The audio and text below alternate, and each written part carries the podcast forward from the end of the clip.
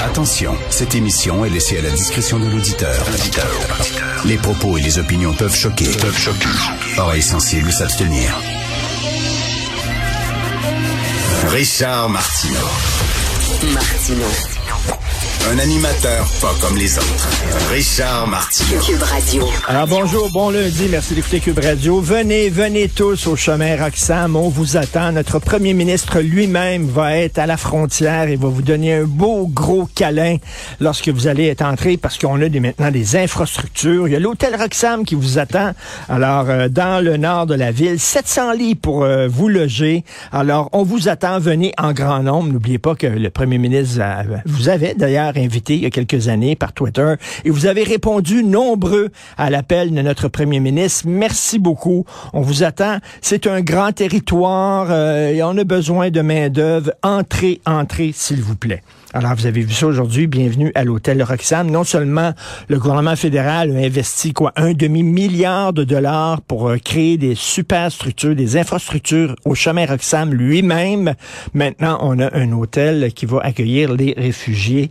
Euh, c'est certain que ça va être la, un des sujets de conversation au cours des prochains jours. Euh, Il y a un texte dans la presse où c'est une dame euh, qui voulait avoir un poste à la banque Scotia et euh, on lui a demandé quelle était son orientation sexuelle. Et la dame, qui est lesbienne elle-même, elle dit, ben, tu sais, quand tu demandes une job, tu cherches un emploi, euh, tu es dans une position de vulnérabilité. Et là, tu te demandes, euh, même s'ils disent, ah, euh, c'est vraiment, euh, c'est pas obligatoire, vous pouvez ne pas répondre, tu te dis quand même, ben là, est-ce que je, je suis en train de me tirer dans le pied si je ne réponds pas à cette question? Et si c'est pas une question importante, pourquoi alors on la pose? Donc, cette dame-là dit, il n'y avait pas d'affaire à me demander avec qui je couche, ça ne les regarde pas. Et à la presse, on a demandé, là, on a demandé à des avocats et tout ça, et effectivement, c'est contre la loi.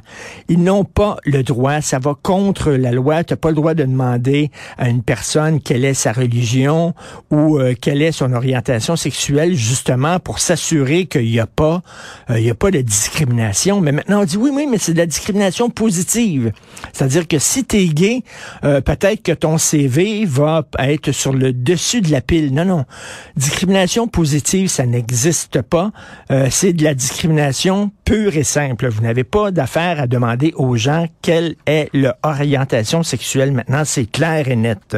Alors aujourd'hui, je me sens, aujourd'hui, c'est quoi mon ressenti? Je me suis levé ce matin, puis je me suis dit, tiens, je suis une vieille naine africaine. Alors c'est comme ça, donc je suis une vieille naine africaine maintenant. Euh, toute la journée, j'espère, lorsque vous allez me voir dans la rue, vous allez me dire, Madame, et ne me regardez pas dans les yeux, hein, parce que je ne mesure pas 5 et 10 et demi, je mesure 3 pieds. Alors baissez les yeux et regardez-moi comme si j'étais une naine, s'il vous plaît, parce que c'est comme ça que je me ressens.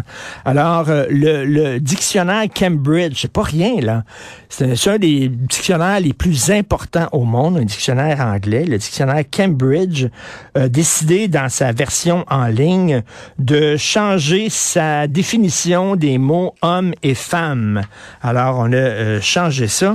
Donc, euh, écoutez, euh, on dit maintenant que une femme voici, oui. Un homme ou une femme, maintenant, ça peut être défini comme un adulte qui vit et qui s'identifie comme étant de sexe masculin pour un homme ou de sexe féminin pour une femme, même si un autre sexe peut lui avoir été attribué à la naissance. C'est-à-dire, bon, la définition d'homme, un adulte qui vit et qui s'identifie comme étant de sexe masculin, même si un autre sexe peut lui avoir été attribué à la naissance. Donc, maintenant, c'est dans les dictionnaires. Il y a un pâtissier anglais qui va être très content parce que en, en Angleterre, euh, en banlieue de Londres, il y a un pâtissier qui a décidé, lui, de, de faire des petits bonhommes en pain d'épices non binaires. Alors, euh, d'ailleurs, ça fait scandale autour. Il y a des gens qui disent ça n'a pas de bon sens. Lui, il a dit, mes petits bonhommes en pain d'épices, c'est pas une petite madame en pain d'épices, c'est pas un petit monsieur en pain d'épices. Ce sont des non-binaires. Alors, c'est maintenant dans le dictionnaire. Le ressenti, parce que les faits, ça n'existe plus. Euh, la biologie n'existe plus. Euh, la réalité, la science, ça n'existe plus. C'est drôle, hein, parce que quand on dit que les gens ne croient pas au changement climatique, on dit que c'est des bozos. Quand ils croient pas au vaccin, on dit, voyons donc, vous êtes contre la science, mais tu peux être contre la biologie. Aucun problème.